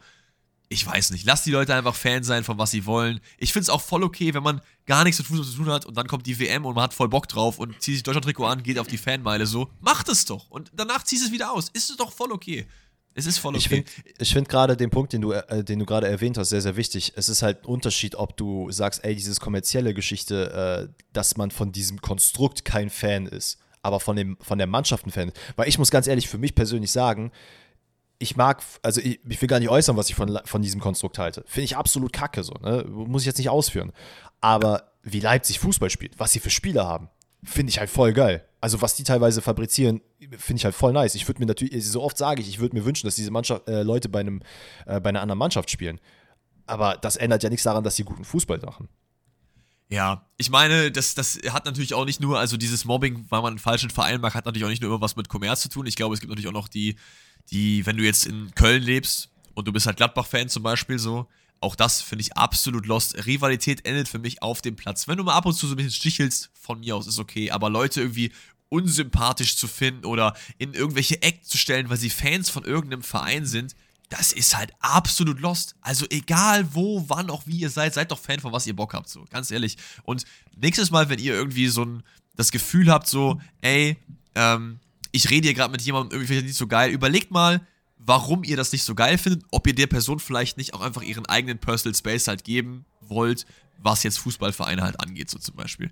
Das ist eigentlich für mich, wir brauchen mehr Liebe im Fußball. Der Fußball ist so geprägt von, von ekligen Sachen, von Rassismus, von was weiß ich, verteilt mehr Liebe im Fußball, Leute, lasst Leute Fans sein von was sie sind und fertig ist der Lachs. Man kann natürlich auf einem bestimmten Level immer noch diskutieren über Leipzig und so, voll okay und Co., aber Fußball was ist wir, für Was wir alle. natürlich jetzt auch noch sagen wollen, ne? also erstens klar, Fußball ist für alle, absolut. Ich will nur jetzt noch mal ein bisschen verdeutlichen. Wir sind ja jetzt keine Verfechter von, ey, alle sollen sich lieb haben, alle sollen sich umarmen und Hand in Hand gucken wir alle Spiele und ob Schalke gewinnt, ob Dortmund gewinnt, ist kackegal. Hauptsache wir haben Fußball nee, geguckt. natürlich nicht. So, Rivalität im Fußball ist wichtig und das ist auch gut so, dass es dann, äh, dass es Stadiongesänge gibt, dass da Leute gegeneinander sich ein bisschen aufhetzen, aber im Rahmen. Also keiner muss sich da jetzt boxen, weil er einen Gladbacher auf der Straße gesehen hat. Oder genauso muss ich jetzt nicht, wenn ich einen Schalker sehe, dem direkt das Auto zerkratzen. So, wenn wir im Stadion sind und er faucht mich an, ich fauch ihn an, weil, keine Ahnung, Terror ein Tor gemacht hat, weil Aller ein Tor gemacht hat, vollkommen fein, können wir uns von mir aus auch äh, einmal kurz in die Wolle kriegen und dann war es das auch. Ja, fertig. Also Rivalität ist wie gesagt auch sehr, sehr wichtig im Fußball, aber sobald es ins persönliche Leben übergeht, das muss, muss halt meiner Meinung nach nicht unbedingt sein. Easy. Nächste Frage kommt von Tim, der fragt, wie kommt ihr eigentlich immer auf die tollen Namen für eure Folgen? Und vielleicht denkt ihr jetzt so, ey, die haben immer so coole Folgennamen, voll viele Wortspiele und so, die sind ja voll krass. Leute, jedes Mal nach der Folge sitzen wir hier Hast du euch einen Folgennamen? Nö, du, nö, du. Und dann sitzen wir hier 10 Minuten, überlegen hin und her und dann fällt uns meistens irgendwas ein. Aber es ist auch so, dass wir mittlerweile irgendwie so eine kleine, jetzt nicht Datenbank haben, aber mit so ein paar Wortspielen so, die wir theoretisch irgendwann mal einbauen können. Also es, es dauert ein bisschen, aber es freut mich auf jeden Fall, dass einige von euch, und das habe ich auch öfter mal gesehen, ähm, die Folgennamen echt nice finden, dass wir nicht jetzt irgendwie, sorry, muss auch mal sein, eine Spitze gegen Marcel Reif irgendwie Bayern in der Krise als Titel haben, sondern äh, auch mal was Cooleres, 4-3-3 und kein Harvards, was weiß ich, der mit dem Wolf tanzt. Keine Ahnung, irgendwie sowas. Finde ich geil, dass euch das bei euch gut ankommt, aber es ist auf jeden Fall auch ein bisschen, bisschen Denkarbeit so. Ja, absolut. Also äh, klar, man hat immer mal wieder irgendwelche Gedankenblitze, die dann da reinkommen und äh, gerade wenn wir wissen, wir reden zum Beispiel über Eintracht Frankfurt. Da ist es immer ganz gut, dass man sich so zwei, drei Namen rauspicken kann. Krösche, yes. Buta, so, sowas. Da weiß man, okay, damit könnte man irgendwie rumspielen. Aber es ist halt, wie Alex sagt, wirklich Denkarbeit. Also wir hatten auch schon Momente, wo wir gesagt haben, ey, wir kommen jetzt auch nach einer Dreiviertelstunde auf keinen vernünftigen Titel. Ähm, wir haben das natürlich stimmt. auch gemerkt, bei, bei Sachen, wo wir wirklich einfallslos waren, dass wir festgestellt haben, dass die Aufrufzahlen zum Beispiel auch ein bisschen schwächer waren, was auch vollkommen okay ist. So, uns kann natürlich jetzt auch nicht immer äh, das perfekte Wortspiel einfallen. Und witzigerweise haben wir tatsächlich vor der Folge auch schon gesagt: Hör mal, was machen wir eigentlich für einen Titel? Und ich meinte, ja, das ist eine gute Frage. Lass einfach mal gucken, vielleicht kommt irgendwas rein und äh, da passiert schon was. Ja, das Ding ist, ihr werdet jetzt wissen, was für ein Titel es ist, weil ihr habt auf die Folge geklickt, aber wir wissen es gerade noch nicht. Das heißt, jetzt werden wir uns im Anschluss hinsetzen und äh, Titel diskutieren. Aber ich würde sagen, äh, QA war wie immer ein absolutes Fest. Ihr habt wieder sehr, sehr viele tolle neue Fragen eingesendet, über die wir geredet haben. Und ich hoffe, ihr hattet genauso viel Spaß wie ich und hoffentlich auch der Dennis. Wir haben wieder über Transfers yes. geredet. Am Montag geht es weiter mit einem Rebuild. Wir machen es, wie gesagt, diese Woche nicht so, dass wir im Spotify QA eine Frage machen, welches Rebuild, weil wir haben jetzt auch schon sehr oft gefragt. Wir haben unsere Daten gesammelt. Was wir genau machen, Weiß ich noch nicht. Es stehen ein paar, äh, paar äh, Vereine im Raum. Ich zum Beispiel, um jetzt mal kurz einzuhören, fände auch ein RB Leipzig Rebuild extrem geil, weil die haben extrem viele Leute verloren. So, vielleicht machen wir auch das. Wir schauen mal, worauf, wo uns das Ende das äh, uns hinführt. Habt noch einen wundervollen Tag. Vielen lieben Dank fürs Einschalten und wir hören uns dann am äh, Montag. Richtig? Richtig. Yes. Tschüssel. Ciao. Cool. Sie müssen jetzt kein Live-Serial machen, aber